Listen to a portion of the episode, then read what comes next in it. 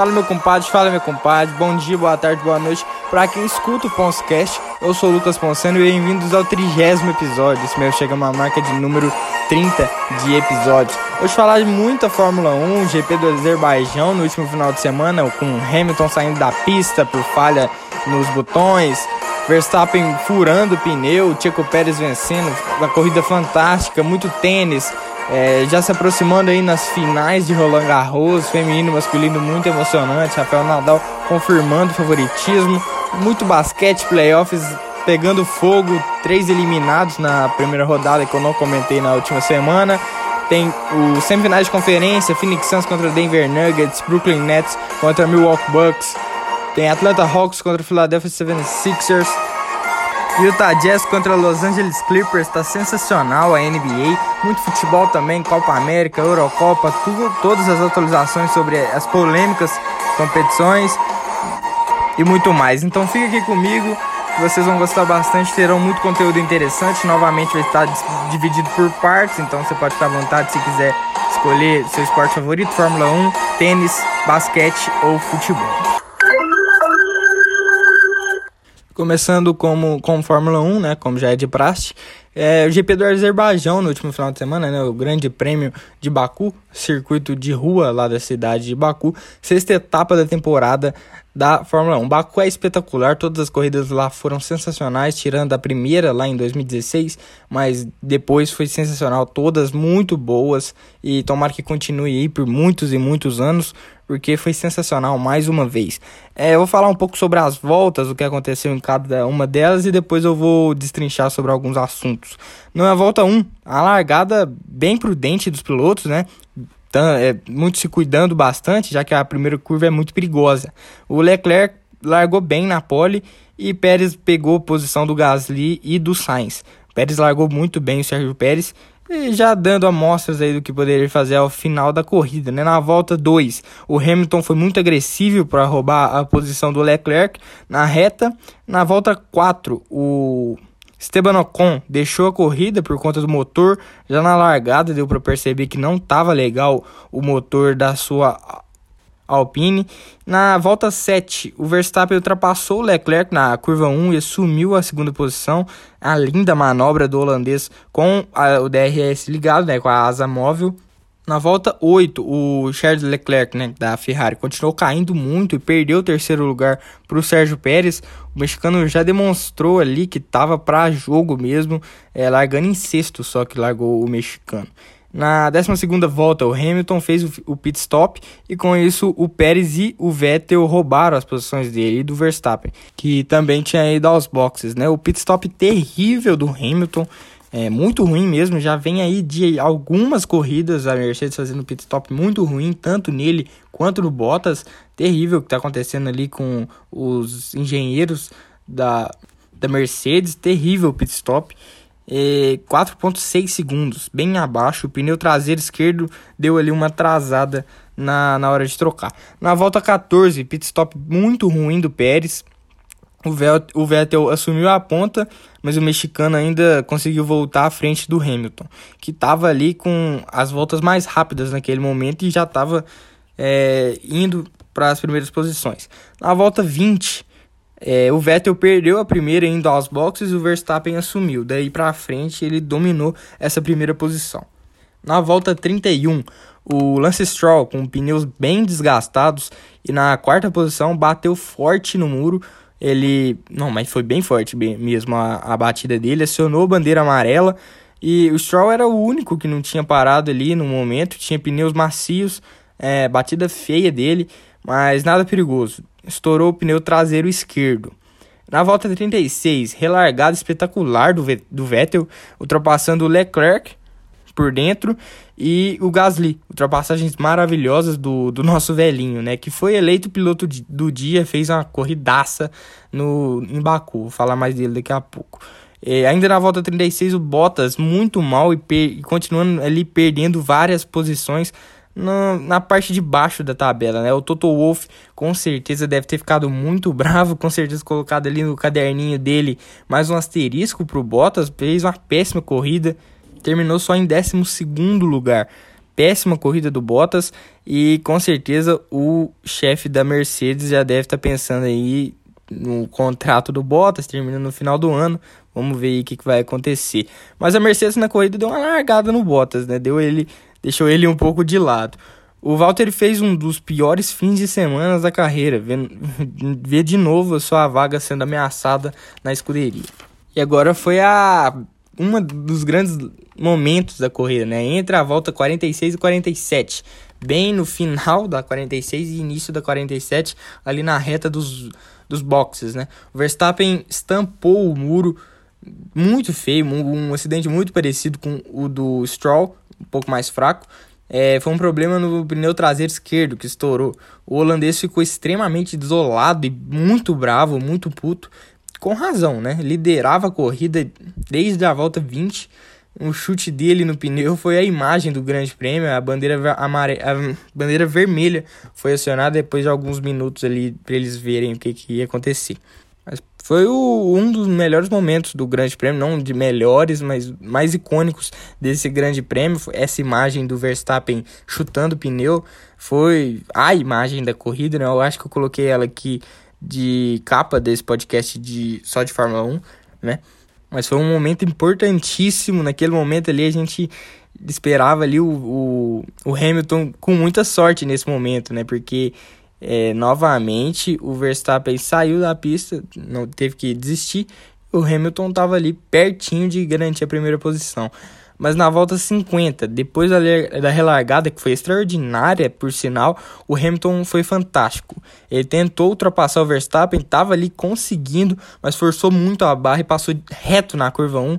Uma coisa de maluco essa corrida. Jogou fora a liderança do campeonato, um erro fatídico do, do heptacampeão que não costuma cometer esse tipo de, de erro, né? Não pontuava desde o GP da Áustria em 2018, ele terminou só em 15º lugar. É, eu vou falar mais sobre o acidente daqui a pouco, por enquanto só falar sobre as voltas, né?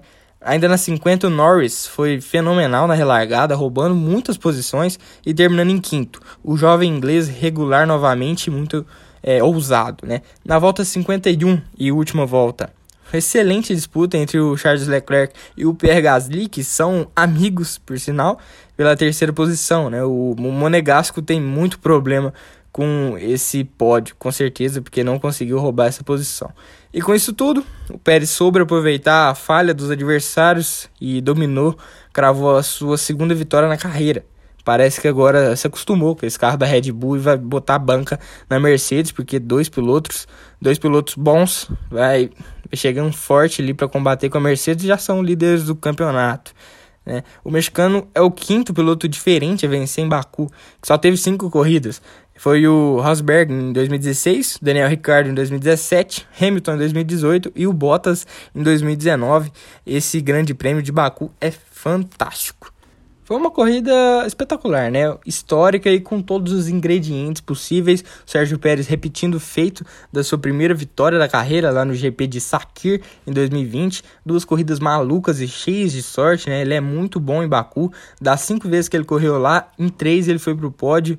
Então já se esperava bastante dele nessa, nesse domingo sobre o Sebastian Vettel, né? Que fantástico que é ver ele correndo em alto nível novamente, né? O tetracampeão tá de volta em definitivo. Parecia que sua carreira tinha acabado depois daquele GP da Alemanha em 2018, mas não.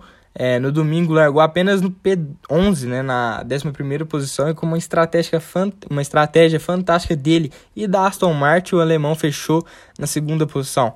Duas corridas boas em sequência, né, em Mônaco e no Azerbaijão agora. Finalmente ele se adaptou com um novo carro. Duas provas de rua duvidaram do seu talento, mas ele reverteu isso com categoria. Isso é muito bom para qualquer um que ama esse esporte, né? O Vettel é uma lenda da Fórmula 1 e está voltando ao seu alto nível. É muito legal ver isso. Foi eleito piloto do dia. É muito o público em massa votando nele, mereceu muito, fez uma prova extraordinária.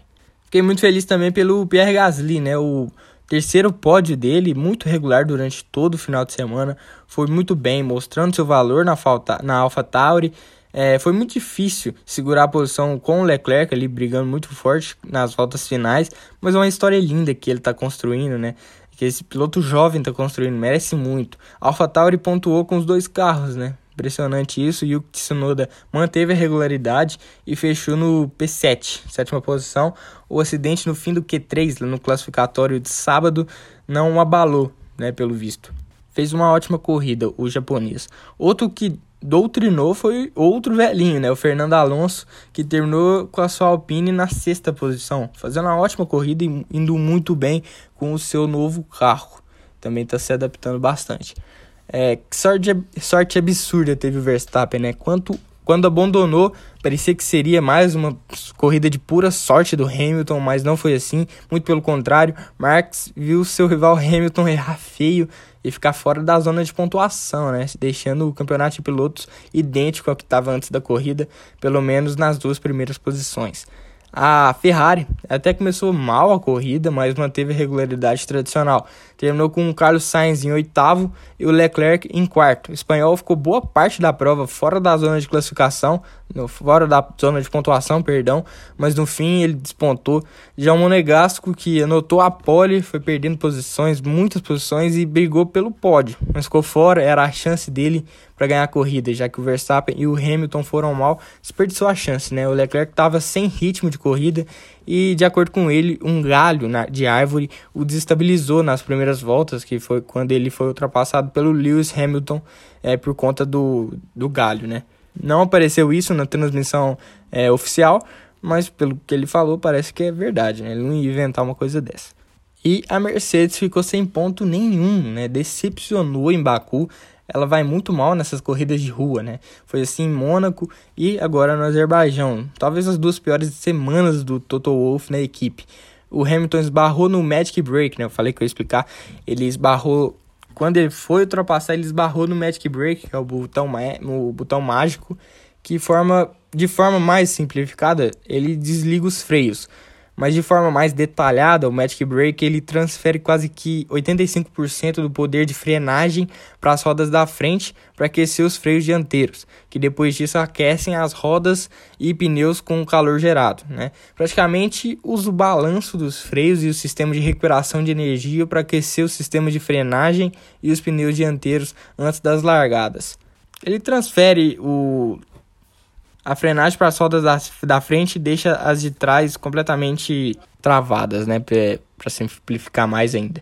E esse botão é usado muito nas voltas de apresentação, né? E logo depois que ele é desligado, já que o botão joga todo o balanço de freio para a parte dianteira, deixa nas rodas traseiras praticamente soltas. Né? Foi isso que eu falei. E foi isso que aconteceu com o Hamilton depois de desligar, né? Porque fez uma volta ali mais tranquila, ele desligou e acabou acionando de novo quando foi trocar de marcha. E na hora de frear, para assumir a ponta da, na, ali na curva 1, ele esbarrou no botão, tirou os movimentos do, do pneu traseiro, então ele passou, passou reto. Pneu dianteiro travou e ele foi embora. Mas foi sensacional essa, essa imagem também. Não sensacional o que aconteceu, mas sensacional a imagem. Que ele tava ali pertinho de ultrapassar o Sérgio Pérez na curva 1 e foi embora. Foi embora, passou reto. Foi muito, muito louco isso que aconteceu. Sorte que ali em Baku não é fechado, né? E não, não aconteceu pior. Ele não bateu ali, né? Porque se fosse um, provavelmente uma curva mais que fosse fechadinha ali, ele bateria e só Deus sabe, né? Mas a corrida terminou com o pódio Pérez, Vettel e Gasly. Os outros pontuadores foram Leclerc em quarto, Norris em quinto, Alonso em sexto, Tsunoda em sétimo, Carlos Sainz em oitavo, Daniel Ricciardo em nono e Kimi Raikkonen em décimo. Os que não pontuaram é Giovinazzi, e o Bottas, Schumacher, Mazepin, o Hamilton e o Latifi. Os que abandonaram, George Russell, Max Verstappen, Lance Stroll e Esteban Ocon. O Mundial de Pilotos, ali na ponta, segue mesma coisa. Verstappen com 105 pontos, Hamilton com 101. Agora muda, né? O Pérez assumiu a terceira posição, está com 69 pontos. Norris tem 66, o Leclerc vem logo atrás com 52, depois Bottas 47, Sainz 42, Gasly 31, Vettel 28, Ricardo 26, Alonso 13, Ocon 12, Stroll 9, Tsunoda 8, Raikkonen 1, Giovinazzi 1, Schumacher 0, Russell 0, Mazepin 0 e o Latifi também 0.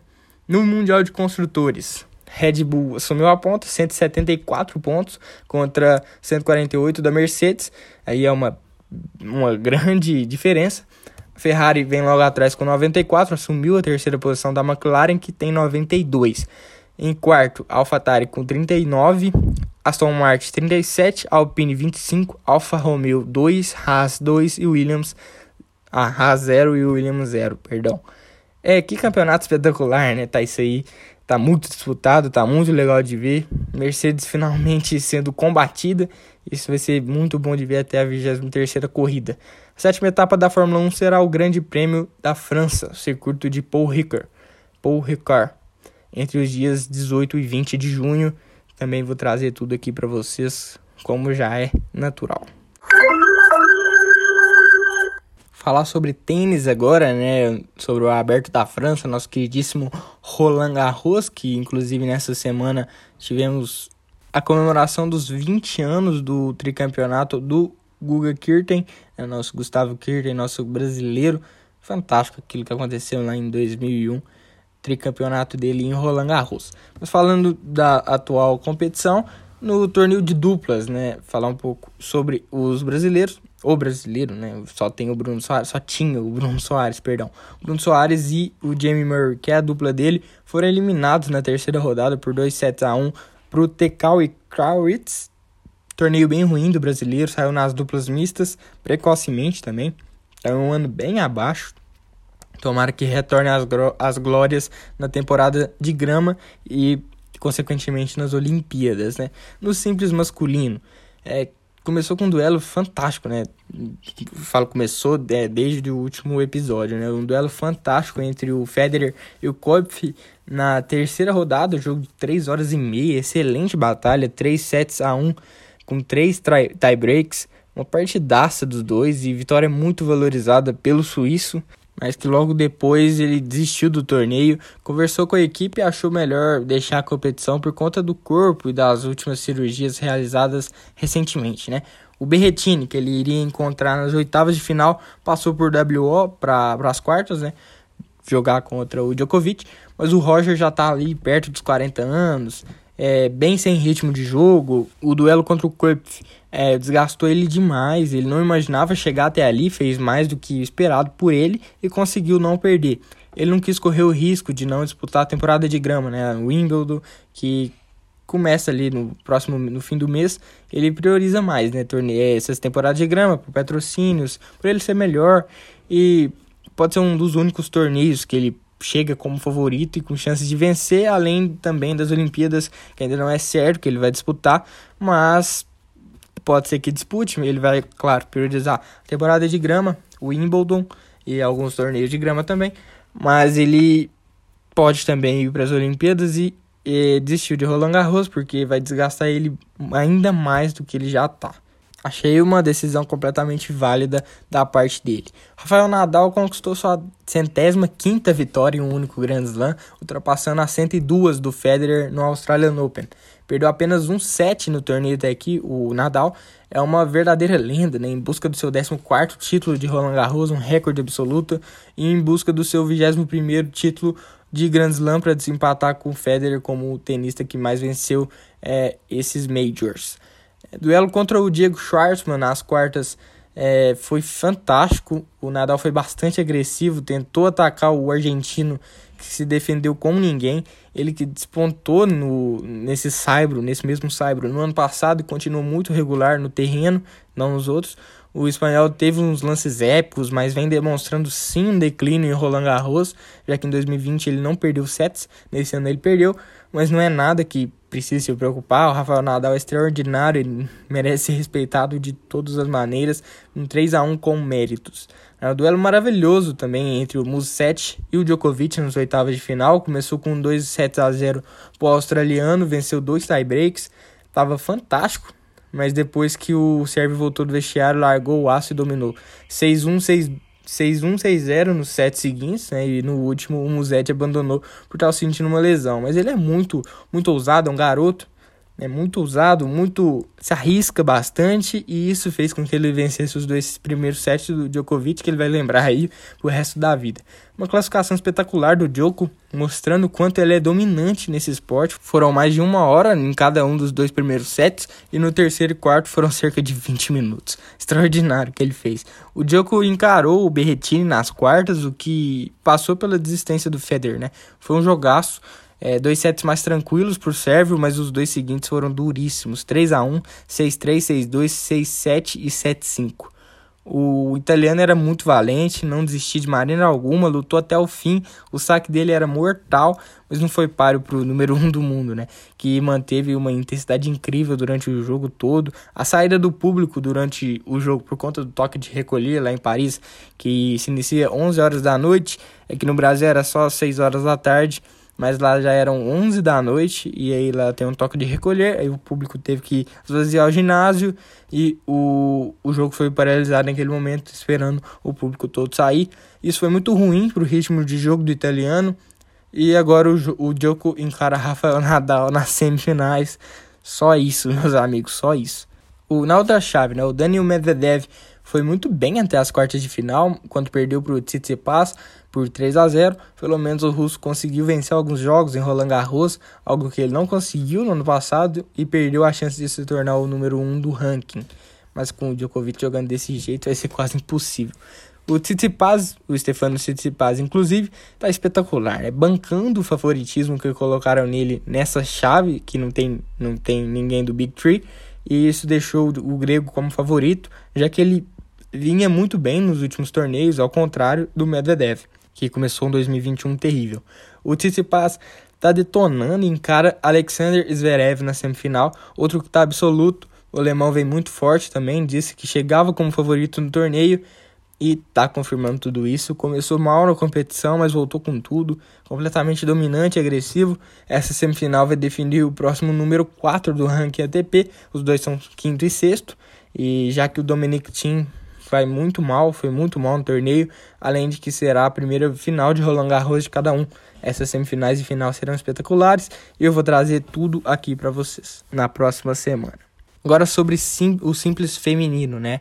A Serena Williams foi eliminada pela Ribaquina nas oitavas de final por 2 a 0 é, parciais de 6-3 7-5. A lenda americana já não está vindo muito bem nos, nos torneios há alguns anos, né? Parando ali antes mesmo das quartas, antes mesmo das oitavas de final. É um declínio claro Serena, né? Infelizmente, ela construiu uma história gigante no tênis mundial, mas agora já não está mais naquele auge dela, com certeza. A Maria Sakkari, 18ª do ranking, eliminou a Sofia Kenin que é a quarta do ranking nas oitavas por 2 a 0 média parciais de 6-1, 6-3 e fez história, né? Chegou às quartas pela primeira vez na carreira, naquele momento a Kenny era a tenista mais alta no ranking, ainda viva no torneio e sucumbiu para a grega que é muito agressiva, né? Muito agressiva, a Maria Sakkari e a Iga Swiatek, nona do ranking, muito favorita, ela era muito favorita por ser a última campeã de Roland Garros e ser praticamente imparável no Saibro, né? Bolas muito pesadas que ninguém segura. A polonesa é excelente na terra batida, não perdeu um set até as quartas do torneio, quando tivemos o duelo maravilhoso entre ela e a Sakari. Muitíssimo disputado, era só parar para assistir. A grega conseguiu arrancar o primeiro e segundo set da atual campeã, sendo extremamente agressiva e vibrando muito, com certeza desestabilizou a polonesa foi passadas fenomenais, backhand excelente dela, arrebentando nos aces, foram cinco na partida. Esse set perdido pelos Viatec foi o primeiro em Roland Garros desde 2019.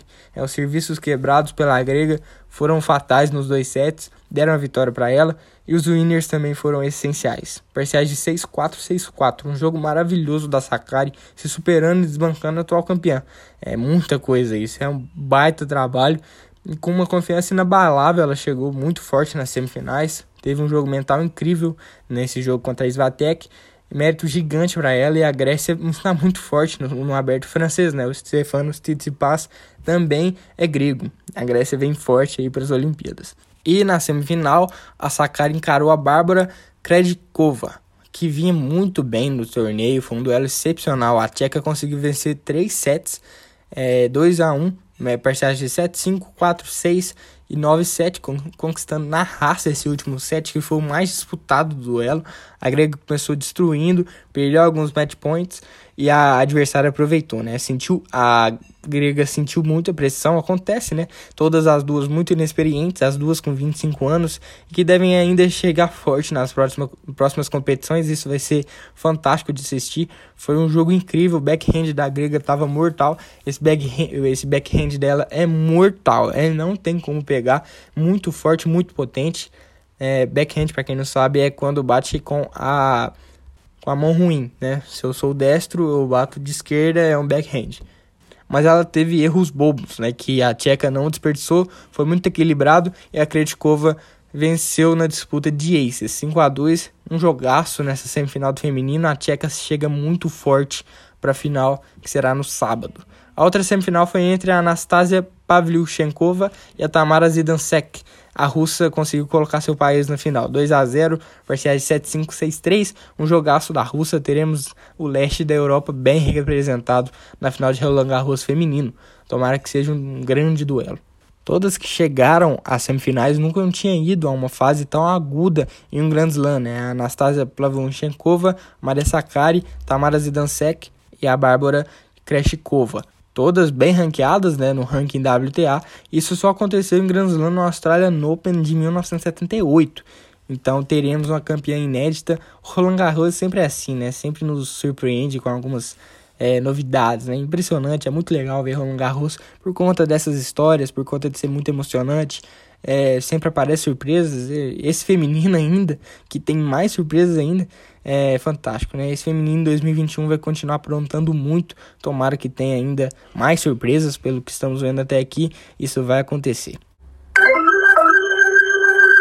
Falar sobre basquete agora, NBA, playoffs, é, primeiro round do Oeste, que eu não falei na última semana.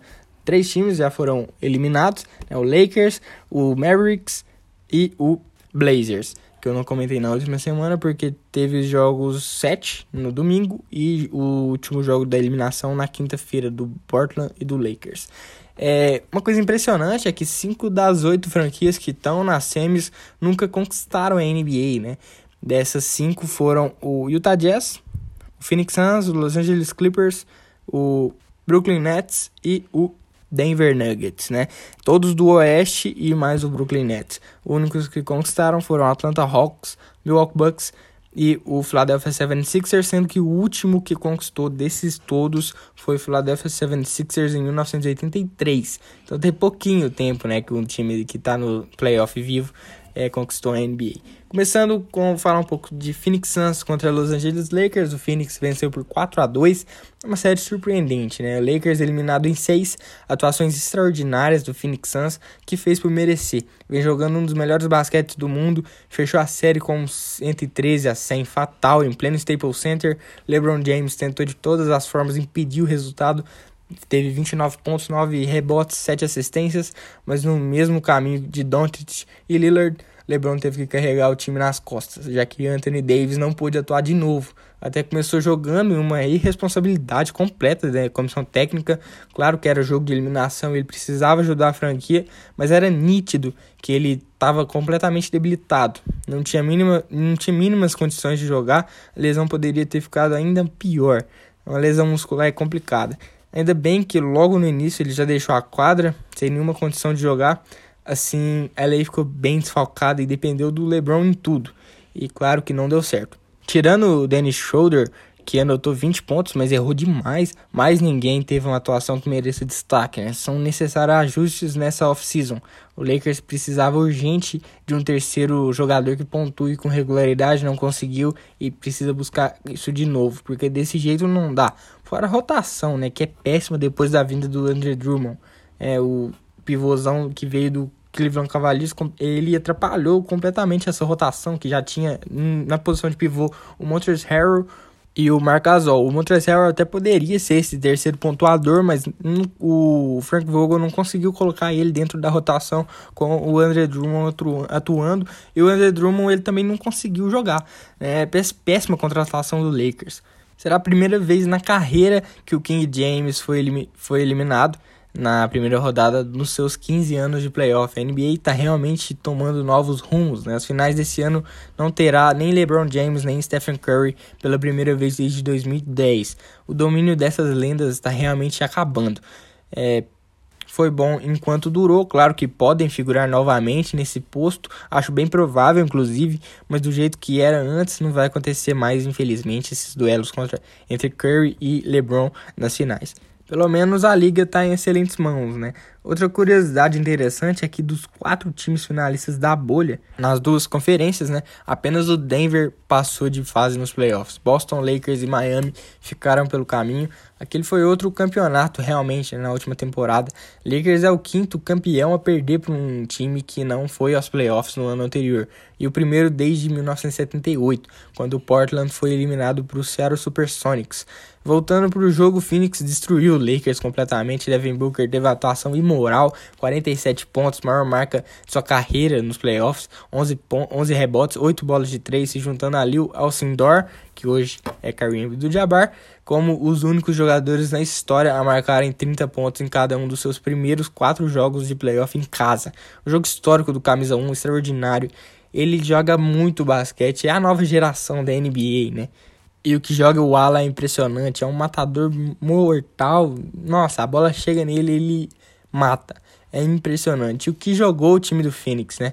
É, Jay Crowder, especialista do perímetro, Chris Paul no controle do jogo, DeAndre Ayton dominando o garrafão, Michael Bridges sendo coadjuvante agressivo e Booker sendo pontuador mortal. Time forte demais esse do Suns, pode até bater o Brooklyn na final, se chegar. Outra série que terminou foi Denver Nuggets e Portland Trail Blazers. Denver venceu por 4 a 2. O Portland até tentou, mas a classificação ficou mesmo com o Denver. Tinha um time melhor e mereceu isso. O último jogo foi um 126 a 115 de Denver.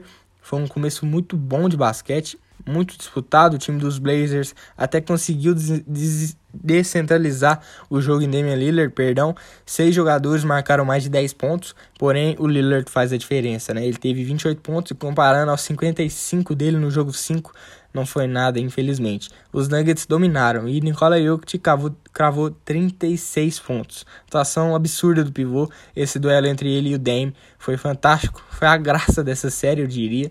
Dois pontuando de maneira incrível, mas o elenco em volta do Sérvio o permite arriscar mais, né? ao contrário do Portland, que necessita que o Dame não erre nunca. O elenco é bom, mas não fazem o que foi designado a eles, né? Precisa de ajustes na intertemporada, com certeza. O Red Coach, o Terry Stotts, foi demitido, foram nove anos na franquia de Portland, só aí já devem estar tá pensando em uma reformulação, a comissão técnica, né? O Damian Lillard carregou o time na série, 206 pontos nos seis jogos conjuntos, é, 28,7% dos pontos do time foram dele, é, foram 35 bolas de 3 na série, um recorde absoluto em playoff. Se tornou o quarto jogador com mais de 200 pontos e, 6, e 60 assistências em uma série, sendo o único a realizar o feito em seis jogos.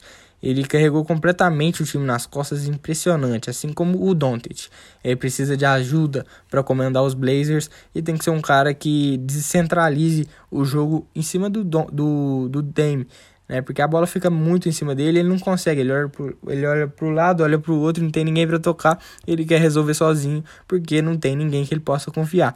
O time tem que é, buscar jogadores que possam ajudar o Lillard é, a jogar.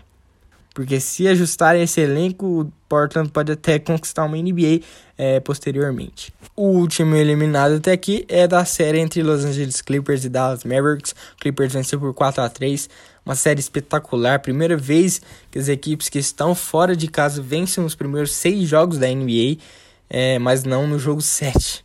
Um 126 a 111 de dominância dos Clippers nesse último jogo. A quantidade de turnovers sofrida pelos Mavs foi fatal. O volume grande de bola de 3 de LA também foi notória. Foram 20 convertidas, a maior marca em um jogo 7 na história. Isso com uma tremenda ajuda do Marcus Morris Sr., que anotou 7 das 9 tentadas do perímetro. Um recorde nos playoffs, o jogo coletivo dos Clippers é excelente, né? Paul George, apesar de não aparecer tanto, ajuda Kawhi a facilitar o jogo para os companheiros, eles passam, né?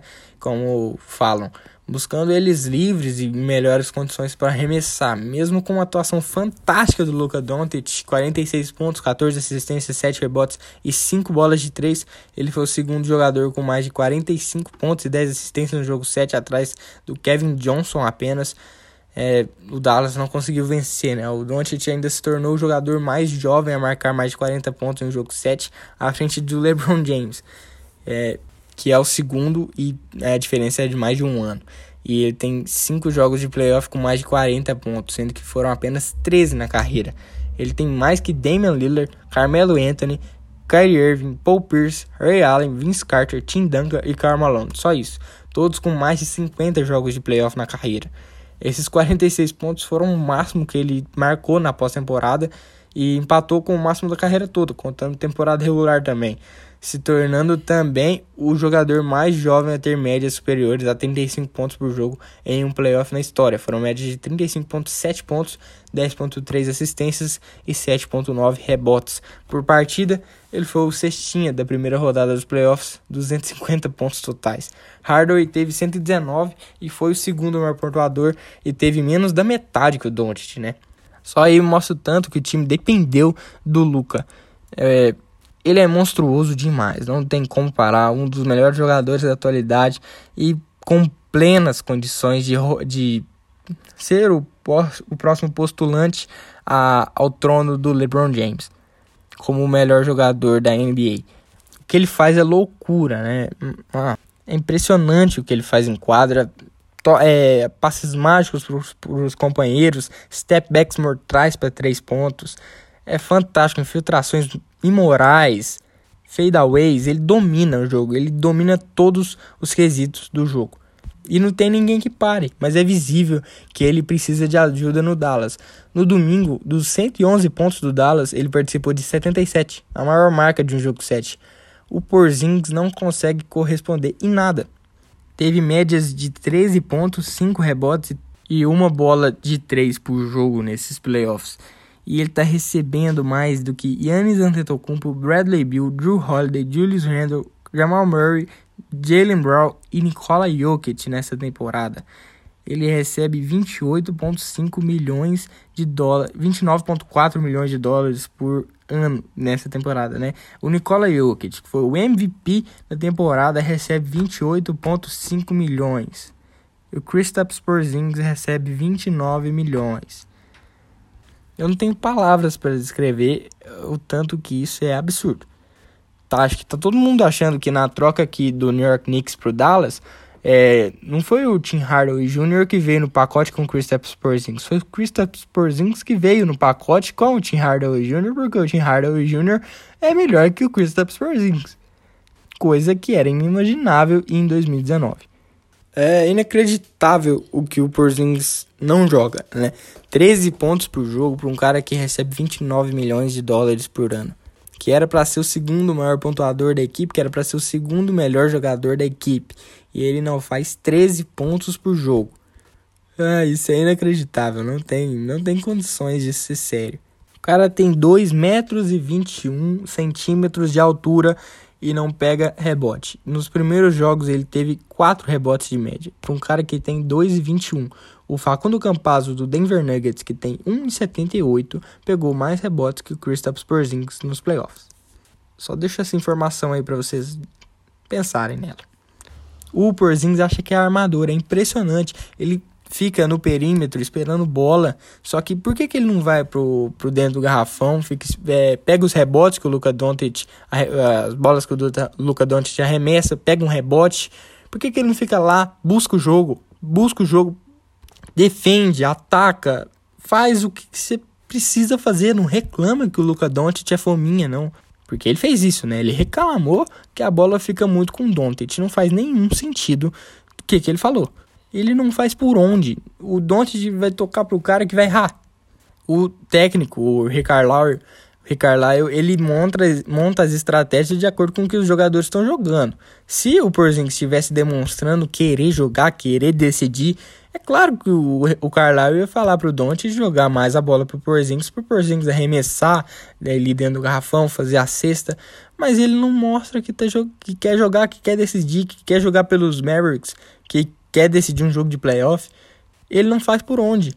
Acha que é um armador, fica ali no perímetro esperando bola para chutar, sendo que o time do Dallas não tem nenhum pivô que nenhum pivô de, de ofício que fica ali no garrafão pegando rebote, fazendo trabalho sujo, não tem ninguém. Como é que vai ganhar desse jeito? Porque o Porzingis, ele é maior que qualquer jogador do, do Clippers. Qualquer jogador do Clippers. Quando o Porzingis estava em quadra, o Ty Lue, ele colocava o menor time que ele tinha. Os jogadores mais baixos que tinha. E o Porzingis não aproveitava isso, é impressionante. O Porzingis, se ele fica no garrafão, espera a bola, ele acerta todas as cestas. E o Dallas ganha. Não faz sentido o que, que o Porzingis está fazendo. Ele e o Boban Marjanovic. O Boban também, dois desengonçados. Não tem como. Os caras fica designado para pegar rebote e não pega, fica no perímetro. Se ele quer para ficar no garrafão, não faz nenhum sentido o que, que esses caras estão fazendo. E também tem muita gente aí falando que o Luca Doncic é, é fominha. Eu não aceito que falem mal do Tesouro. É absurdo chamá-lo de fominha. O time não dá opções e ele tem que fazer tudo sozinho. É o jeito. É claro que as médias dele diminuem ao longo do jogo, né? É, nos playoffs, no primeiro quarto ele teve médias de todos os playoffs, né? Ele teve 85 pontos, 54% de field goal, 48% nas bolas de 3. No segundo quarto, 71 pontos, 62% de arremessos, 57% de 3. Terceiro quarto, 54 pontos, 44 de quadra, 32 de 3. No quarto quarto, 40 pontos, 35% de quadra e 28% de 3. Decai demais. Mas o cara não pode fazer todo o ataque e não se cansar, ele precisa de ajuda nas jogadas cansa ficar com a bola toda hora e ter que ser o ponto focal de todos os ataques, né? Tá claro que o Mark Cuban tem que montar um time melhor em volta do esloveno. Precisa de uma segunda estrela que corresponda porque o Kristaps Porzingis não dá. Veremos na próxima off-season, né? Pelo menos o Tesouro ele deve seguir e ainda assinar o contrato super máximo com Dallas. Quando foi perguntado se ele vai seguir nos Mavs, ele só deu um sorrisinho e disse: Acho que você sabe a resposta. E claro que a gente sabe, né? Os valores giram em torno de 201,5 milhões de dólares distribuídos em 5 anos: 34,7 em 2023, 37,5 em 2024, 40,3 em 2025, 43,1 em 2026 e 45,9 em 2027 tudo sendo baseado no valor do teto salarial de 115 milhões de dólares em 2022-23, que é quando o contrato de calor dele termina, né? É uma extensão extremamente justa e se ele assinar, vai se tornar o quarto jogador mais bem pago da NBA, atrás só de Giannis Antetokounmpo, Russell Westbrook e Rudy Gobert. Falando dos Clippers, né, na série, finalmente falar dos Clippers. Kyle Leonard, meus parabéns. Que monstro temos o privilégio de assistir. É um gladiador silencioso, um animal. Fantástico ver ele em quadra. Que jogador é Kawhi Leonard? 45 pontos no jogo 6 que empatou a série e foi um dos melhores jogos da sua carreira. Kawhi é absurdo e merece sim ser respeitado. 32.5 pontos de média nessa série bicampeão da NBA, né? San Antonio Spurs e Toronto Raptors. Ele é fantástico, merece muito respeito. Joga demais, é um dos melhores jogadores da liga. E o que ele é clutch é impressionante. O que ele decide ali no último quarto fantástico. Vídeo aí no jogo 6. Impressionante esse jogo dele. Um, eu diria que é o melhor da carreira dele. Talvez ali o jogo contra o Philadelphia 76ers no, é, pelo Toronto Raptors né, naquele jogo 7 foi também fantástico, mas esse também contra Dallas foi um dos melhores que ele já fez. O contrato acaba no final da temporada, né? Aí o Clippers precisa pelo menos ir para uma final de conferência se quiser que o Kawhi e o Paul George continuem por lá. Mas eu tô achando que isso não vai acontecer não, porque o time ao redor do, dos dois é muito debilitado. Claro que é um elenco muito bom de nome, em nomes, né? Mas eles não têm qualidade. A qualidade que tem o nome deles é menor do que eles mesmos enquadram. Contra os Mavericks, o Los Angeles contou muito com o Red Jackson desde o jogo 2, ele teve média de 17.7 pontos, 3.7 bolas de 3 por jogo, 41.5% nas bolas de 3. Foi o elemento X da série com o desaparecimento do Paul George, mas não sei se esse time consegue ir para uma final de conferência não, é muito difícil. É, tá jogando agora com o Utah Jazz, né? Mas é muito complicado eles irem para uma final de conferência. Falando sobre as semifinais de conferência agora, começando pelo leste, Philadelphia 76ers e Atlanta Hawks, a série no momento está empatada em 1 a 1. O jogo 1 foi espetacular, né? A Atlanta dominou praticamente o jogo todo, chegou a abrir 26 pontos de vantagem com o Trey Young, jogando muito basquete. Esse jogador é fantástico, 35 pontos para ele com suas características bolas triplas e floaters. É o rei do floater, né?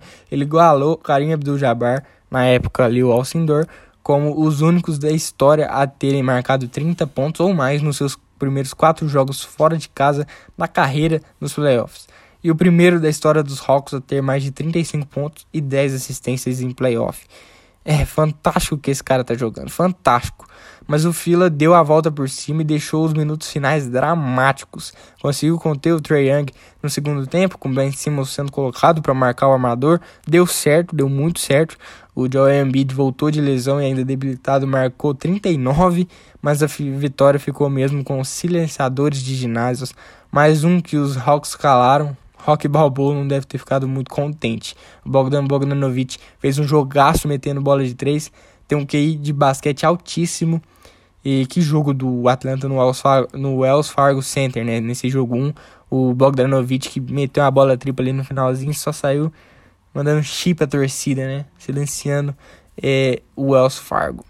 Mas o jogo 2 foi bem diferente do primeiro jogo. Dessa vez o Philadelphia foi mais dominante, jogou muito. Muitas bolas triplas, Joel Embiid meteu 40 pontos e 13 assistências, sabendo explorar os erros do adversário, chamando muitas faltas, cobrando muitos lances livres, jogando do seu jeito, né, e brilhando. Isso tudo ainda sentindo o menisco do joelho jogando levemente debilitado. Marcou Trae Young de vez em quando também. O armador foi muito bem contido, marcado coletivamente de forma excelente, com muita intensidade, o que desnorteou o garoto, né? Até teve bom, bons números, 21 pontos e 11 assistências, distribuiu, distribuiu muito bem o jogo e foi o principal fator para deixar o jogo equilibrado até o segundo tempo, mas errou bastante. Fila capitalizou nesses erros quando foi marcado individualmente por dois dos melhores defensores de perímetro da liga. Não acertou nada. Matisse Tybalt e Ben Simmons contestaram muito bem. Um de 7 nas bolas de 3 para ele e 6 de 16 nos arremessos de quadra. Os dois foram os principais defensores em cima do Trey. Atlanta começou muito mal, tentando bolas de 3 e não caía. Bogdan Bogdanovic foi muito procurado, mas inefetivo. Só no final do jogo que ele apareceu, o banco dos Hawks foi muito bem, teve quase a mesma pontuação do time titular. E enquanto isso, os Sixers abriam ainda mais vantagem. Shake Milton destruiu no último quarto nas suas bolas de perímetro, 4 de 5 nesses arremessos e 14 pontos. A defesa monstruosa do 76ers foi muito dominante, tocos fatais, arremessos contestados, excelente trabalho comandado pelo Doc Rivers, que é um dos melhores técnicos da liga, né? As bolas triplas fizeram muita diferença no duelo. Atlanta teve 36,7% e Philadelphia 46,2%. Diferença absurda. O Seth Curry, com 21 pontos e 5 de 6 nessas bolas, foi o protagonista no quesito para os Sixers. E Tobias Harris, com 22 pontos, foi outro que jogou demais. Vitória muito bem conquistada pelo, pelo 76ers por 118 a 102, deixando 1 a 1 a série dentro de casa. Agora serão dois jogos em Atlanta e essa é outra série que promete demais. Falar agora de Brooklyn Nets e Milwaukee Bucks 2 a 0 para Brooklyn. Essa série aí já tá bem desnivelada, né? No jogo 1, sem James Harden, logo no início, ele sentiu o tendão na coxa direita e já saiu de quadra. Mas foi um jogaço do Blake Griffin, Kevin Durant Kyrie Irving parece que nem sentiram a falta do Harden, né? Blake Griffin surpreendeu chutando para três pontos, acertou quatro desses arremessos, além de estar tá dando a vida em quadra. Tá querendo demais esse anel, né? Buscando a carreira toda e finalmente tem a chance disso. A batalha no perímetro foi muito importante. Brooklyn dominou completamente esse quesito. Tem hora que eles engatam uma sequência de louco, umas jogadas lindas na transição, é fantástico, ninguém para. Nos Bucks, PJ Tucker apareceu no quinteto titular e fez um excelente jogo, defendendo tudo, baita marcação homem a homem, forçando demais e usando muito bem o corpo. Mas no jogo 2, um atropelo, um passeio, um massacre, chocolate, chame do que você quiser, uma aula do Brooklyn sobre Milwaukee no Barclays Center, chegaram a ter uma vantagem de 49 pontos. E isso tudo sem James Harden ainda lesionado. Um 125 a 86 de extremo domínio na Varquino a maior vitória da história dos Nets. Kevin Durant teve só 32 pontos, 6 assistências, 12 de 18 de field goal e 66,7% nas bolas de 3. Kevin Durant, pelo amor de Deus, que jogaço desse monstro nos playoffs. O homem chega com tudo, né? Nos últimos jogos aí de playoff foram 32 pontos de média, 7.3 rebotes, 2.0 bloqueios, 55% de arremesso de quadra, 50% de bola do perímetro e 91,1% de lance livre. Impossível parar essa máquina mortífera de pontuar. É um matador em qualquer lugar da quadra. Mata bola de curta, média e longa distância com uma facilidade incrível. É uma lenda. Colocou o Antetokounmpo na roda 1 contra 1. O grego sofreu demais. Aquela infiltração dele com a bandeja foi fenomenal, saindo ali de dois defensores, colocando o Yannis para dançar. Espetacular. Respeita o homem Durantula. Ele tá com 90% de acerto nos arremessos de três contestados. É coisa de louco, coisa de maluco. E isso tudo voltando de uma lesão de Aquiles. A lesão de Aquiles que só Dominique, Win Dominique Wilkins voltou bem depois dessa lesão e não foi tão bem não. Mas o que o Kevin Durant tá jogando depois de uma lesão de Aquiles é para se aplaudir de pé. Não tem condição o que, que o Durant tá jogando. Fantástico esse cara, fantástico. É um cara com corpo de pivô que joga, que balança, que dribla, que dança. Que... Nossa, é fantástico ver o Kevin Durant jogar. Maravilhoso jogador, matador, pontuador, fantástico. Nossa, é espetacular ver esse cara jogando. Você fica em êxtase assistindo esse cara em quadra. E mete a mala mesmo, mete bola de três e sai ali fazendo careta. Espetacular, espetacular. O Kyrie Irving foi outro que jogou demais. Joe Harris, Bruce Brown, o time tá afinadíssimo. É, será que alguém segura esses caras? Eu acho que não, velho. É impressionante. Foram 21 bolas de 3 convertidas de 42 tentadas. Um recorde da franquia. Uma dominância absurda nesse quesito. É um dos times que mais usa dessa jogada. É, é impressionante o que o Brooklyn Nets está jogando. E falaram ainda que não ia dar certo. Pela tristeza deles, está dando que falaram que Kevin Durant, James Harden, Kyrie Irving podem ficar muito na mão de um e eles não iam tocar. É, não tá dando certo então, né? Esse time faz aquele famoso cobertor curto, né? Impressionante. Que o, o adversário garra a marcar o quê? Marca o Big Tree, foca neles e aí deixa jogadores que tem uma porcentagem altíssima nas bolas de três livres. Aí os três penetra, faz ali a graça deles, só joga para um que tá no perímetro mar sem marcação e o cara acerta, é impressionante. E aí os caras, se eles viajar marcar perímetro, o Big Tree, algum deles vai ficar livre, o cara vai para 50, 40 pontos. É fantástico esse time e é imarcável, não tem condição. Os pontos conseguidos também após os turnovers foram fatais para o resultado. Pelos Bucks, o Yannis sucumbiu, né? Jogou nada do que sabe, muito mal em todos os quesitos, assim como grande parte do time de Wisconsin. A bola não caía, erravam tudo que tentava, foi um desequilíbrio enorme. Foi a segunda pior derrota da história de Milwaukee. Eles não têm resposta para nada dos Nets. Mas nada, e é impossível marcar esse time. Não sei, mas eu tô achando que vai vir uma varrida aí. Porque se continuar nessa dominância do Brooklyn, é impossível parar eles. Não sei o que está acontecendo, mas eu acho que os Bucks vão pipocar de novo nos playoffs. Não, não seria uma pipocada, porque esse time dos Nets é. Não, eu já falei que é extraordinário. Mas não sei, acho que o Bucks vai ficar pelo caminho de novo. Eles, como time, esse time do Brooklyn, estão no clube, como um time, estão no clube dos 50, 40, 90 mais especificamente 50, 43, 91.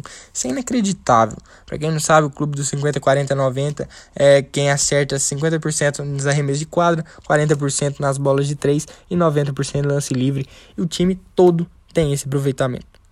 É uma coisa inacreditável. Não tem condição.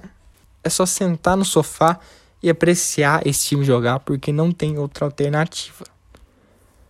No Oeste, Utah Jazz contra Los Angeles Clippers. Utah tá vencendo por 1 a 0 o jogo 1. Sem Mike Conley, né, é, teve uma distensão da tendão da coxa direita, não joga nenhum, nenhum dois por enquanto. Clippers começou dominando muito o jogo, mas as estrelas não apareceram tanto. Foram completamente ofuscadas, né? O primeiro, o próprio banco de Los Angeles foi melhor que o quinteto titular. Kawhi Leonard não correspondeu e Paul George pipocou mais uma vez. né, já é, de, já é normal no playoff. Foi um primeiro tempo muito dominante, mais de 15 pontos de vantagem, cravando bolas de triplas importantes. Mas misericórdia, Jazz. Misericórdia. Que isso de Utah Jazz. Jogaram demais, jogaram demais. Voltaram para o segundo tempo com sangue nos olhos. Liderados por, claro, Donovan Mitchell. 45 pontos, 5 assistências, 6 de 15 nas bolas de 3. 32 desses 45 só no segundo tempo. Que partida fez o Amador é um jovem monstro sagrado, é um outro da nova geração que está vindo aí, que vai dominar a liga. O que fez o Spider foi sacanagem, decisivíssimo. É, camisa 45 é espetacular, bolas de três decisivas, crossovers, infiltrações mortais e algumas assistências até. Liderou esse time maço que tá muito forte. O coletivo desse time de Utah é maravilhoso. Foi a terceira vez que ele marcou 45 pontos ou mais em um jogo de playoff, recorde da franquia, e empatou com Karl Malone como jogador do Jazz que mais marcou é, que marcou mais de 40 pontos por jogo em playoff. Foram quatro, sendo que Spider tem 27 jogos por Utah e Malone tem 193. É inacreditável. Marcou mais pontos do que Kawhi e Paul George juntos, que marcaram 43. É impressionante o que, que o Donovan Mitchell está jogando. Fantástico. Essas atuações individuais nesses playoffs então, então para se aplaudir de pé, é espetacular o que está acontecendo. Ainda no jogo, Utah iniciou uma arrancada, arrancada, incrível e até lideraram o jogo por algumas posses de bola. Jordan Clarkson, imoral, John Ingles, Bojan Bogdanovic, Rudy Gobert, uma lenda na defesa. O francês foi absurdo, principalmente no último lance da partida, né? Quando, quando o Utah vencia por 3 pontos e a bola sobrou para Marcus Morris. O que o Gobert contestou o Morris não está escrito. Fechou o ângulo do adversário e deu um toque espetacular para garantir a vitória por 112 a 109. Ele até errou o primeiro, o primeiro toco, que o cara conseguiu ali dar uma desviada. E na segunda tentativa ele foi lá e cravou. Aqui não, neném. Espetacular. Tá até na foto do podcast também, se vocês quiserem dar uma olhada espetacular. E levantou o ginásio em Salt Lake City, né? Que tava lotado. Que partida, meus amigos. Que partida. Tem cancha para ser uma das melhores séries dessa fase. Vai se desenhando para isso. O Oeste tá bem mais equilibrado. Mas se o Kawhi não fechar a marcação individual no Donovan Mitchell o tempo todo, como fez no Luka Doncic, essa série pode ir pro saco rapidinho. O Spider pode carregar esse time do Jazz sozinho. Na última série, Phoenix Suns e Denver Nuggets. Phoenix lidera por 2 a 0 essa série aí também que tá um pouco desequilibrada. Jogo 1, que jogaço, 122 a 105 pro Phoenix, um duelo equilibradíssimo até o último quarto. É, Devin Booker meteu 21 pontos, Nikola Jokic 22, duelaram bastante e os dois times estavam regulares nas bolas de 3, né? Phoenix meteu 38.2% e Denver 35%. É, foi então bom aproveitamento das duas equipes, mas os Nuggets forçaram a barra, né? Quiseram tentar diminuir a vantagem rápido com as bolas do perímetro, mas isso não funcionou e a vantagem aumentou mais ainda com os erros constantes. Phoenix teve um jogo excelente, Booker, Aiton, Chris Paul e Bridges marcaram 20 pontos ou mais. Pontuação muito bem distribuída, né? Souberam rodar a bola de mão em mão nos ataques, isso se passou muito pelo CP3, controlando por completo os ataques do Suns sendo um tutor e a mente do time. Espetacular que esse cara joga. 11 assistências para ele, se juntou a Stockton e Nash, né, John Stockton e Steve Nash, como os únicos jogadores com mais de 36 anos a terem 20 pontos e 10 assistências em playoff. DeAndre Ayton destruiu no garrafão, teve um jogo praticamente idêntico ao de Jokic, é, explorou muito bem o pivô adversário, né? Sempre que o, o Jokic estava em quadra, o DeAndre Ayton também estava, fez uma marcação individual nele e foi excelente. É, Fora o Jay Crowder, né? Criminoso nas bolas triplas, essa pontuação rotativa foi essencial para combater o Denver, que até viu alguns jogadores bem, fora Jokic com 22, Campazzo fez 14, o que o Campazzo tá jogando é muito bom, bola de 3, assistência esse argentino é fantástico, ele tava jogando no Real Madrid, era de carro queixo, agora tá no Denver, muito bem. É, Michael Porter fez 15, primeiro tempo dele excelente, mas decaiu muito depois. E também Aaron Gordon com 18. Mas jogar contra o Phoenix no Arizona é uma tarefa duríssima. O ginásio parecia uma bomboneira. Ainda bem que os playoffs voltaram com torcida, porque tá espetacular. Essa torcida dos Suns é louca, incrível. No jogo 2, atropelo do Phoenix, né? Praticamente o mesmo funcionamento do jogo 1, um, duelo disputadíssimo no primeiro tempo, mas no segundo os Suns abriram vantagem enorme. Bolas de três muito a mais para o Phoenix, né? Teve 47,4%, é um aproveitamento extraordinário. Denver teve só 32,6%. É, muito, eles deram muito espaço para o adversário no perímetro de novo. E no ataque amassaram o aro nesse quesito. Foram terríveis. Deram muito espaço em vários quesitos. Um 123 a 98 merecido. O Chris Paul jogou muita bola. É um armador fantástico. 17 pontos, 15 assistências, 5 rebotes e 0 turnovers. É a sua terceira vitória com esses números, sendo que o Jason Kidd, Magic Johnson e Steve Nash tem cada um um jogo desse na carreira. Os turnovers começaram a ser contabilizados em 1977, né? É, cara, é, olha isso, é espetacular. Cara jogando a nível MVP. A qualidade do jogo e a importância dele na partida são coisas fantásticas. Nos, nos últimos três jogos foram 38 pontos e zero turnovers. Zero turnovers. Inacreditável, ele comanda tudo pelo Suns, a bola sempre passa por ele, coloca o adversário para bailar. Um show, merece um anel. Ele merece um anel de NBA. Sorte que foi pro Phoenix, que agora ele tem muita chance. Mas parar esse Brooklyn tá difícil. Devin Booker também fez um jogo até bom. Jay Crowder, DeAndre Ayton, Micro Bridges e Torrey Craig, todo mundo jogando fino do fino, espetacular, todo mundo contribuindo pro time, não pensando em si próprio, sempre a favor do time espetacular, os melhores jogando o seu melhor. É isso que a NBA nos traz. Phoenix Suns está muito forte, impressionante as seleções, jogando fino coletivamente, rotação muito bem trabalhada, quinteto titular muito eficiente. Era só o Nets para parar esse time. Estão esperando o Denver por 21 pontos por jogo até aqui. Do outro lado, o Nikola Jokic com 24 pontos, 13 rebotes e 6 assistências fez, fez, praticamente mais do que todo o resto do time titular, que fez 26 pontos, 11 rebotes e 4 assistências. É, jogou praticamente mais que o time inteiro titular. O atual MVP está carregando esse time nas costas completamente. Praticamente em todos os ataques a bola passou pelo pivô.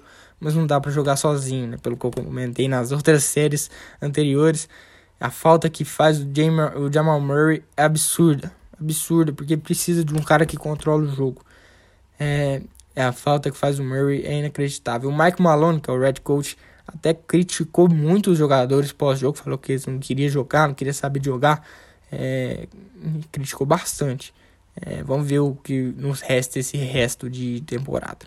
A NBA completou 75 anos né, no último dia 6, 6 de junho. O primeiro jogo foi lá em novembro de 1946, no Canadá, não foi nem nos Estados Unidos, foi New York Knickerbockers, que hoje é o New York Knicks, contra o Toronto Huskies, que hoje nem existe mais a liga evoluiu muito até hoje, né? É, o jogo ali foi placar de 60 a 70 pontos, é, evoluiu bastante. O Tom Thibodeau foi eleito o técnico do ano, né? Eu achei muito justo. É, a, provavelmente ali a competição que ele teria foi era com o Monte Williams, que foi o, o red coach, é o red coach do Phoenix Suns, mas o elenco dos Knicks contra o elenco do Suns mostra essa diferença do trabalho do Thibodeau pro do Williams, né? O Thibodeau, é, o Knicks, a gente não esperava nem que eles fossem pro play-in nessa temporada.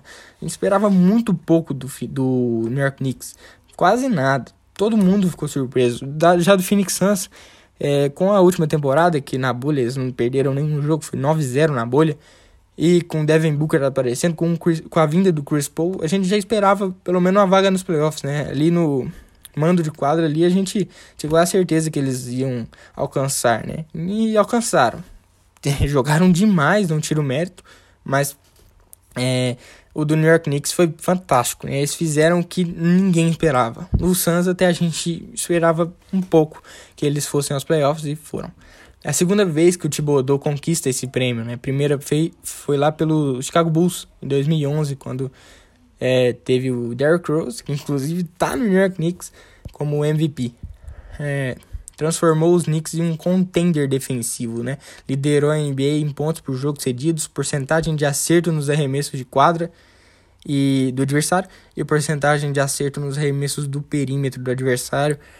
Transformou o time por completo, um time exemplo defensivamente. O Defensive Player of the Year também foi confirmado, o Rudy Gobert venceu, é um monstro, né? Terceiro prêmio para ele, se juntando a Ben Wallace, de Kang Mutombo e Dwight Howard a terem conquistado três vezes ou mais. Ajudou demais o Utah a conquistarem a primeira posição do Oeste, defende, defende muito bem o, o garrafão, extremamente dominante.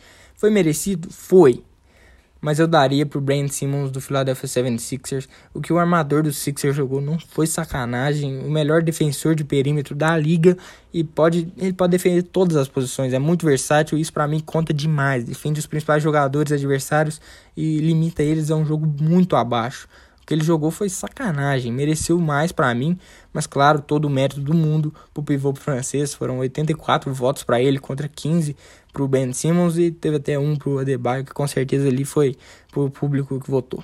O MVP também saiu, Nikola Jokic do Denver Nuggets, né? média de 26.4 pontos, 10.8 rebotes, 8.3 assistências, 56.6% de field goal, 38.8% de bolas de 3 é, ele ficou no top 5 em pontos, rebotes e assistências. Fantástico. Foi o MVP escolhido mais tarde na história, 41 escolha do draft de 2014. Ninguém tinha ganhado acima da escolha número 15. Fantástico isso. Ele jogou incrivelmente todos os 72 jogos da temporada. Isso foi um diferencial gigante. A última vez que isso aconteceu foi com Kobe Bryant em 2008. Kobe que inclusive desafiou Jokic a vencer o prêmio há dois anos atrás. Parece que o Sérvio conseguiu, né? E ainda foi o primeiro pivô escolhido, né, ganhado o prêmio desde Shaquille O'Neal em 2000. É, foi o cara do Denver Nuggets, né, ajudando o time a conquistar a terceira posição do Oeste. Um dos melhores times da liga, segunda vez que três estrangeiros conquistam o prêmio de MVP em sequência. Primeira vez com Steve Nash, duas vezes Dick e Dick Nowitzki é, entre 2005 e 2007 e agora com Yannis Antetokounmpo duas vezes e Nikola Jokic entre 2019 e 2021. É um jogo global, né? Depois que apareceu o San Antonio Spurs lá na década de 2000, esse jogo ficou mundial. Claro que o pivô foi espetacular, né? O Jokic, a dominância que ele tem é fantástica. Um pivô que joga como armador praticamente, impressionante. 26 anos, com seus 2 metros e 11 e 129 quilos. É extremamente dominante um jogador fa fabuloso, transitando em quadra, buscando companheiros livres e construindo o próprio arremesso, mostrando uma revolução na posição de pivô dentro da liga, é, colocando o pivô em ascensão novamente. Mas eu teria votado em Steph Curry é, particularmente, né? Não tirando nenhum mérito do Sérvio, mas o Curry foi monstruoso. Porque para mim, prêmio de MVP é o most valuable player, né? O jogador mais valioso da, do ano.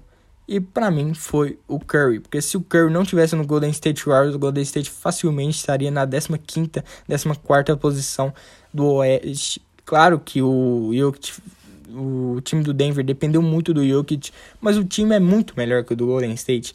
O Curry colocou esse time no play-in. É fantástico o que o Curry fez.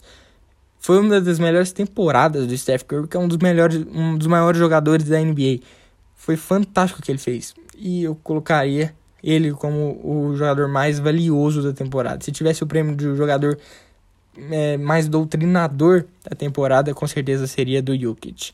Os votos para primeiro lugar: Jokic ficou com 91, Curry 5, Chris Paul 2, Embiid 1, Antetokounmpo 1 e Derrick Rose 1. Esse aí eu não entendi nada, é, mas foi o público que votou. New York Knicks ele votou em massa. O Embiid recebeu 97 dos 100 votos dos jornalistas para estar tá entre os 5 do prêmio. Cara, quem foram esses três que não votaram no Embiid? Impressionante. Ele tinha que estar tá entre os 5. Esses três aí com certeza tem algum problema. Falando no último assunto agora, futebol, né? É, falar um pouco da seleção brasileira, que jogou bastante nessa semana. Primeiro jogo Brasil Equador na última sexta-feira. O Brasil venceu por 2 a 0 O Brasil foi melhor em um jogo muito cadenciado, um bom sistema defensivo da seleção, liderado pelo Marquinhos. Finalizou muito mais que o time equatoriano. Faltou aquele finesse, né? Eu achei aquela, aquele tempero, aquele, aquela maior classe ali no final, aquela aquela, aquele capricho mesmo. Mas conseguiu marcar duas vezes, com uma com o Richardson e outra com o Neymar de pênalti. Ele bateu até duas vezes, não tô querendo ser clubista com a seleção, mas o goleiro se adiantou ali, né? Deu para ver no VAR, claro que foi pouco, mas talvez não iria interferir na defesa, mas adiantou. Fazer o que? Tá na regra e não pode. Paquetá jogou demais, o Tite colocou ele como segundo volante, né, que é a sua posição de origem, e ele, como ele joga no Lyon, isso favoreceu demais ele, e jogou demais. Mas o Equador não era tão ruim como muitos imaginavam, né?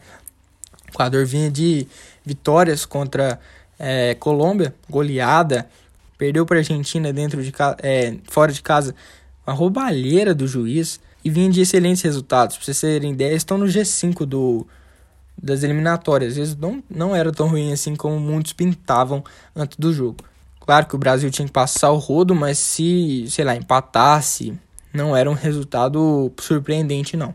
No outro jogo, Paraguai e Brasil, o Brasil venceu por 2 a 0 lá em Assunção os paraguaios entraram em campo buscando defender, né? Qualquer coisa que passasse pela frente da defesa. Então, é agressividade brutal fazendo isso. Mas a seleção entrou bastante ofensiva. Quatro atacantes, todos querendo gol. E foi o que aconteceu. Neymar marcou logo no início uma jogada trabalhada em equipe. Excelente jogada. O Gabriel Jesus recebeu na ponta direita um lançamento fantástico. Olhou para a área, cruzou buscando o Richardson que furou. A bola sobrou no pé do Neymar, que sozinho ainda ganhou o goleiro e marcou um belo gol virando o pé. Aí sobrou para ele, ele marca, né? Gol aos 3 minutos que mudou o jogo, confundiu completamente o adversário. O restante do jogo foi bem amarrado, pegado, muitas faltas. O Paraguai, ao contrário do Equador, sustou algumas vezes com perigo nos cruzamentos à área, mas sem sucesso. Já o Brasil teve uma mais posse de bola na segunda etapa, contribuindo para a alta, quantidade de finalizações do time. A defesa foi bem sólida, o que deu tranquilidade ao ataque, né? No finzinho do segundo tempo, o Neymar fez uma excelente jogada pelo meio do campo, um contra-ataque muito veloz. Ele chamou a marcação completamente para ele e só deu um tapa para o Paquetá livre ali no, na, no lado do campo só para chapar no canto do goleiro, extrema categoria para fechar mais um 2 a 0. Neymar que foi indiscutivelmente o melhor em campo, abrindo espaço para os companheiros, colocando todos em ritmo, marcando gol e dando assistência, partida extraordinária do camisa 10, quando, conduzindo o um ataque que teve a melhor atuação dos últimos jogos. Ele de meio armador ali é imparável. Não tem como parar o Neymar de meio armador. Ele está em todos os lugares do campo do ataque deixa a defesa perdidaça. Tomara que continue sendo colocado nessa posição. O Ney alcançou a marca de 106 jogos pela seleção, com 66 gols e 46 assistências. São 112 participações em gol em, em 106 jogos. É inacreditável. Não tem argumento algum para criticá-lo. Né? O Richardson também jogou demais em todos os lugares do campo. Gabriel Jesus também em todos os lugares do campo, muito versátil. Firmino e o Neymar se revezando ali como falso 9 meio armador. Foi um esquema muito bom. De liberdade para todo mundo ali no ataque confunde demais a marcação. Seleção brasileira que com a vitória quebrou um tabu de 20, 35 anos sem conquistar, sem conseguir vencer o Paraguai no Defensores del Chaco. A última vitória foi em 1985. É verdade que jogaram apenas quatro vezes lá depois disso, é, mas ainda é um tabu. Brasil líder absoluto das eliminatórias, seis jogos, seis vitórias, seis pontos à frente da segunda colocada Argentina. O trabalho do Tite também é incontestável, né? Não deveria ser nem questionado se ele deve ou não seguir nesse cargo. São quatro derrotas em cinco anos pela seleção, é absurdo os resultados que ele tem. Fora que o ciclo tem que se encerrar depois da Copa, né? É, essa tem que ser a trajetória de um técnico na seleção brasileira. Não estão deixando nem ele terminar seu ciclo de Copa de 2022. Deixa ele. Deixa ele lá tranquilo. Depois da Copa aí, sei lá, pode tirar se ele tiver um resultado ruim, mas ele não teve até agora. Não tem motivos para tirar ele do cargo. E o retrospecto da seleção nessas eliminatórias, nas eliminatórias com o Tite é fantástico, né? São 18 jogos, 16 vitórias, 0 derrotas, 92% de aproveitamento, 46 gols pró, 5 sofridos, 24 grandes chances, grandes chances 0 grandes chances cedidas, 4.5 chutes para marcar, 17.2 chutes para sofrer, 60% de, de posse. Incontestável o melhor trabalho do mundo contra times sul-americanos. Agora vamos falar da parte externa da seleção, né? É a treta. Rogério Caboclo, presidente da CBF, foi afastado por 30 dias. Isso aí foi vergonhoso. É, essa acusação de assédio sexual e moral dele contra as funcionárias da CBF foi vergonhoso. Isso eu ouvi os áudios, vi os textos, parece muito real e dificilmente ele vai ser absolvido. É vergonhoso isso dos presidentes da CBF nos últimos anos, né? Dois estão é, não podem sair do Brasil, um tá preso, o outro agora é acusado de assédio, vergonhoso, vergonhoso quem comanda o nosso futebol nesse país. Mas vou falar aqui sobre o manifesto da seleção brasileira, dos jogadores da seleção, né? Entre aspas, vou ler todo ele aqui. Quando nasce um brasileiro, nasce um torcedor. E para as mais de 200 milhões de torcedores, escrevemos essa carta para expor nossa opinião contra a quanto à realização da Copa América. Somos um grupo coeso, porém com ideias distintas. Por diversas razões, sejam elas humanitárias ou de cunho profissional, estamos insatisfeitos com a condução da Copa América pelo Comembol, fosse ela, fosse ela sediada tardiamente no Chile ou mesmo no Brasil. Todos os fatos recentes nos levam a acreditar em um processo inadequado em sua realização. É importante frisar que em nenhum momento quisemos tornar essa discussão política. Somos conscientes da importância da nossa posição, acompanhamos o que é veiculado pela mídia e estamos presentes nas redes sociais. Nos manifestamos também para evitar que mais notícias fal falsas envolvendo nossos nomes circulem a, é, a revelia dos fatos verdadeiros. Por fim, lembramos que somos trabalhadores profissionais do futebol. Temos uma missão a cumprir com a histórica camisa verde e amarela, pentacampeã do mundo. Somos contra a organização da Copa América, mas nunca diremos não à seleção brasileira. Um texto histórico né, para a seleção brasileira que desmentiram a imprensa que quer que todos pensem como ela, né, principalmente a Globo. Eles querem politizar tudo.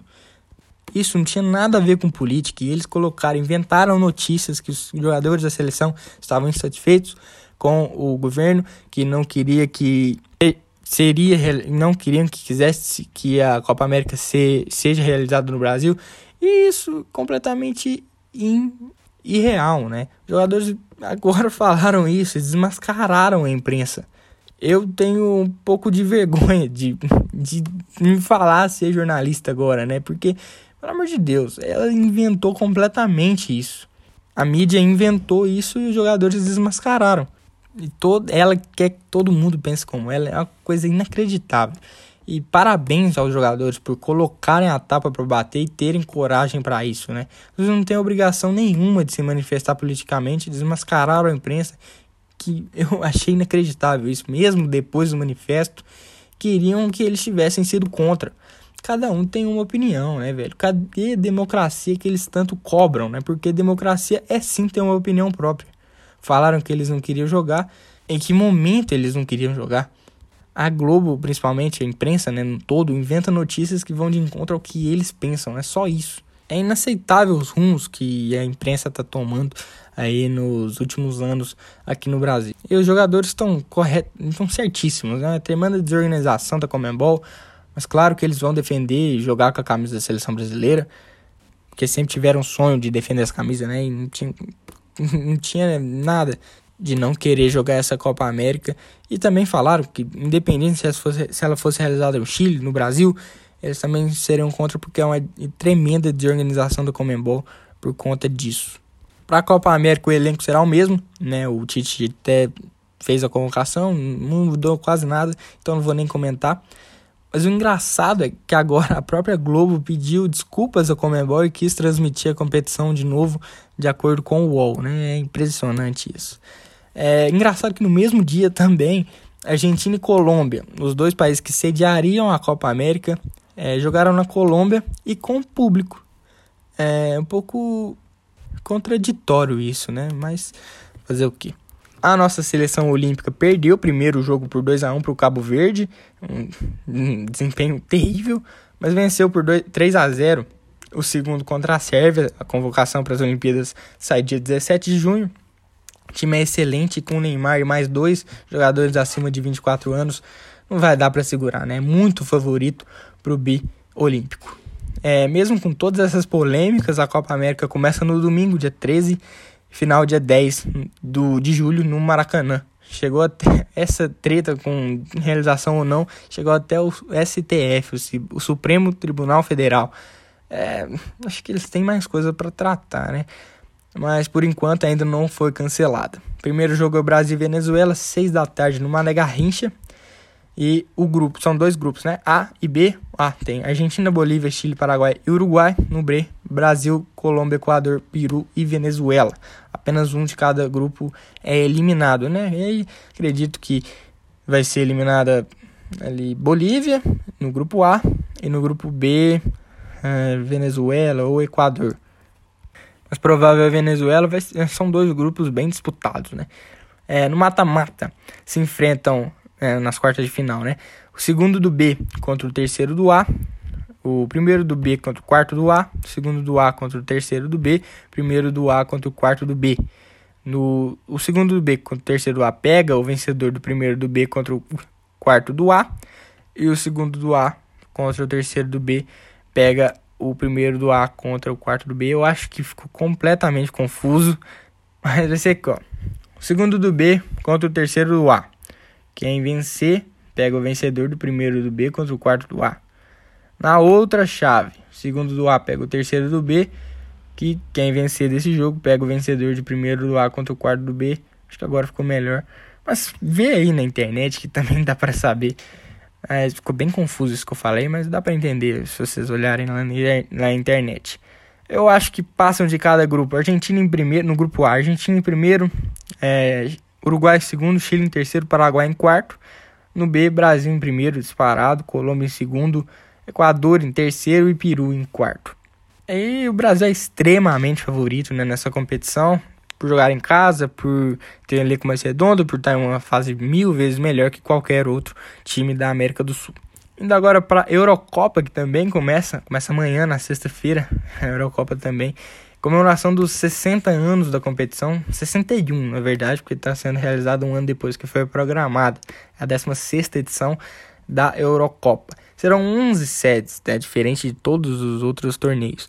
Todos com público, capacidade varia de cada para cada cidade sede, né? São Petersburgo na Rússia, Bucareste na Romênia, Budapeste na Hungria, que esse aí conta com a capacidade máxima de torcida, Londres na Inglaterra, Baku no Azerbaijão, Copenhague na Dinamarca, Amsterdã na Holanda, Roma na Itália, Munique na Alemanha, Glasgow na Escócia e Sevilha na Espanha.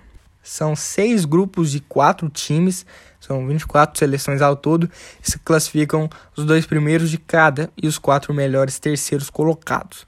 No grupo A, que tem sede em Roma e em Baku, é, tem Itália, Suíça, Turquia e País de Gales. Itália com um elenco muito bom do Roberto Mancini. Tem alguns brasileiros, né? Emerson Palmieri, tem o Jorginho também. É um elenco muito bom. Para mim chega como ali quinta mais forte da Europa como um todo. Aí é favoritíssimo nesse grupo, é, seguido pela Turquia também, né? Tur é, Turquia que vai com o Yilmaz, né, de centroavante, jogador que foi destaque no campeonato francês pelo Lille, que foi campeão e também chega muito forte. Suíça e País de Gales acho que correm por fora. Na, no grupo B, que tem sede em São Petersburgo e Copenhague, tem Bélgica, Dinamarca, Rússia e Finlândia. A Bélgica, acredito que essa nova geração, entre aspas, não é tão nova mais, né? Pode ser provavelmente a última chance desse elenco, porque não tá vindo uma nova safra de jogadores belgas. Mas para mim, chegou ele como quarto grande candidato nessa Eurocopa para ganhar. É, é um time excelente, De Bruyne, Lukaku, jogadores de destaques nas suas ligas, é, nas suas ligas nacionais. E vem muito forte esse time belga, mas eles costumam pipocar às vezes, né? Na, a Finlândia faz sua estreia na Eurocopa. No grupo C, que tem sede em Amsterdã e Bucareste, tem Holanda, Áustria, Ucrânia e Macedônia do Norte. Holanda que vem capengando nos últimos anos, até fez uma final de Nations League contra Portugal que perdeu, mas depois disso tá decaindo demais o nível. Novamente vai ser em Van Dijk a campo, Van Dijk que tá machucado aí tem mais de um ano. Muito triste a lesão do zagueiro sofrida pelo, é, com o Liverpool, mas não joga novamente. A Áustria e Hungria e Ucrânia devem brigar pela essa segunda posição Macedônia do Norte corre muito atrás. Ela estreia também na, na Eurocopa e tem o Pandev como o principal jogador aí do, da seleção. Venceram a Alemanha nas eliminatórias, né, nos últimos, acho que foi ano passado que eles venceram. Né, chega como zebra.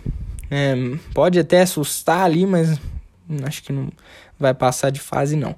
No grupo D, sedes é em Londres e em Glasgow, na Escócia. Tem Inglaterra, Croácia, Escócia e República Tcheca. Inglaterra com essa nova geração, né? Fantástico elenco. É Harry Kane, Phil Foden, Jadon Sancho, Marcus Rashford. São jogadores destaques nos seus clubes, principalmente na Premier League e até no Borussia Dortmund, que é o caso do Sancho. Esse time inglês é fantástico e se não ganhar agora, é extremo favorito para as próximas edições da Eurocopa, da Copa do Mundo e da Nations também. É um grupo fenomenal e é uma nova geração, né? Para mim, nesse grupo aí, Croácia e Escócia devem brigar pela segunda vaga. Escócia tem o Robertson, lateral do, do Liverpool, e a Croácia tem jogadores velhos, tem o Rakitic, o, o Modric, são jogadores mais de idade, mas que jogaram a última final de Copa do Mundo e têm experiência, e isso pode fazer é, ser levado muito em conta. No grupo E, é, em Sevilha e em São Petersburgo também, tem Espanha, Polônia, Suécia e Eslováquia. Espanha que está com uma treta interna de novo, mas que é até bom por causa de sempre antes de torneios importantes assim, sempre tiveram tretas internas né, em relação ao treinador e ainda tem casos de Covid no elenco. É, tem isso que a, que a Espanha está vivendo. Não tem jogadores do Real Madrid pela primeira vez em muito tempo, mas é extrema favorita nesse grupo e Polônia e Suécia brigam pela segunda, terceira vaga. No grupo F e último, sedes em Budapeste e Munique. França, Portugal, Alemanha e Hungria, para mim é o grupo da morte realmente. França imbatível, tem um elenco espetacular, atual campeã da Copa do Mundo. Mbappé, Pogba, Griezmann, Kanté, é um time fantástico, extraordinário e é franco favorito para mim. Portugal também franco favorito. É, mistura de juventude e experiência. O Cristiano Ronaldo com sangue nos olhos para ganhar mais uma Euro, Eurocopa. É fantástico. Portugal e França vai ser uma disputa intensa por essa primeira posição. Tem a Alemanha também correndo por fora por essa primeira posição também. E tem a Hungria que pode beliscar vitórias contra esses times também. Tem um elenco fantástico da Hungria, claro, devia tomar as devidas proporções aí. Mas a Eurocopa é sensacional, né? Só a nata da Europa no mais alto nível, fantástico. Favoritos para mim: França, Portugal, Inglaterra, Bélgica e Itália são os plenos favoritos. É, falei aí quem passa de cada grupo. A estreia é Itália e Turquia na sexta-feira, 4 da tarde, e no Olímpico de Roma. A final é em Wembley, é 11 de julho. Os próximos eventos aí dessa próxima semana, acho que eu vou começar a fazer isso mais frequente, né? Falar os próximos eventos. A UFC 263, Davidson Figueiredo é, é o principal destaque, é o primeiro campeão brasileiro do peso mosca. É, o card é dia 12 de junho de 2021 em Glendale, é, nos Estados Unidos. As duas principais lutas são é, disputa de cinturão do peso médio entre Israel Andersania e Marvin Vettori e no peso mosca também disputa de cinturão Davidson Figueiredo contra Brandon Moreno. Duas disputas de cinturão e duas revanches. É, Figueiredo e Moreno se enfrentaram no UFC 256. A luta terminou empatada e o brasileiro manteve o cinturão. Os dois aceitaram a luta 21 dias antes, muito pouco tempo para treinar. Ao contrário dessa nova luta, o brasileiro afirmou que a primeira luta está engasgada e prometeu nocautear o mexicano. Vai ser fantástico também, torcer muito pelo brasileiro. E o Anderson venceu o Vettori pela primeira vez em 2018. O nigeriano venceu. Mas esses serão duas lutas fantásticas. Vou trazer tudo aqui no próximo episódio. É, não vou nem falar também naquela luta lá de exibição entre o Logan Paul e a lenda do boxe Floyd Mayweather. Ele é evento só para ganhar dinheiro, porque a luta não foi muito combinada, já estava estabelecido que não haveria vencedor mesmo podendo ter nocaute. Só aí já deu para ver que não seria nada sério, até esperávamos um pouquinho, mas é, já que poderia ter nocaute, né, algo que Podia na exibição entre o Mike Tyson e o Roy Jones Jr., mas não aconteceu. Logan Paul só abraçava o lutador, muito medo. Se o Mayweather quisesse mesmo, ele teria acabado essa luta primeiro round com enorme facilidade, mas 120 milhões de dólares combinados falaram muito mais alto, né? Quem comprou o pay-per-view lá nos Estados Unidos deve ter ficado bem puto. Acho que por hoje é isso. Infelizmente eu fico por aqui. Espero que tenham gostado desse episódio. Indique para os amigos que gostam de esportes, querem sempre saber das novidades desse mundo. Siga o programa nas mais diversas distribuidoras de áudio, Google, Apple, Spotify, entre outros. Isso que dá bastante trabalho, tem que pegar muitas notícias de vários esportes durante toda a semana. Então me ajuda se você gostou, discordou de alguma coisa, quer dar alguma dica, me manda um direct, siga lá no Instagram para saber também as notícias mais quentes, resumos de jogos, opiniões. Sempre aviso quando tem episódio novo. Arroba Primo Boleiro, site a mil por hora, primoboleiro.blogspot.com. Lá vai ter sempre as matérias mais contundentes do momento, opiniões, muitas outras coisas. Dá uma olhadinha, vou colocar tudo isso aqui na descrição do episódio. Me ajuda lá. Então é assim que eu me despeço. Essa foi mais uma edição do Ponscast e até semana que vem, no mesmo horário e no mesmo local. Valeu!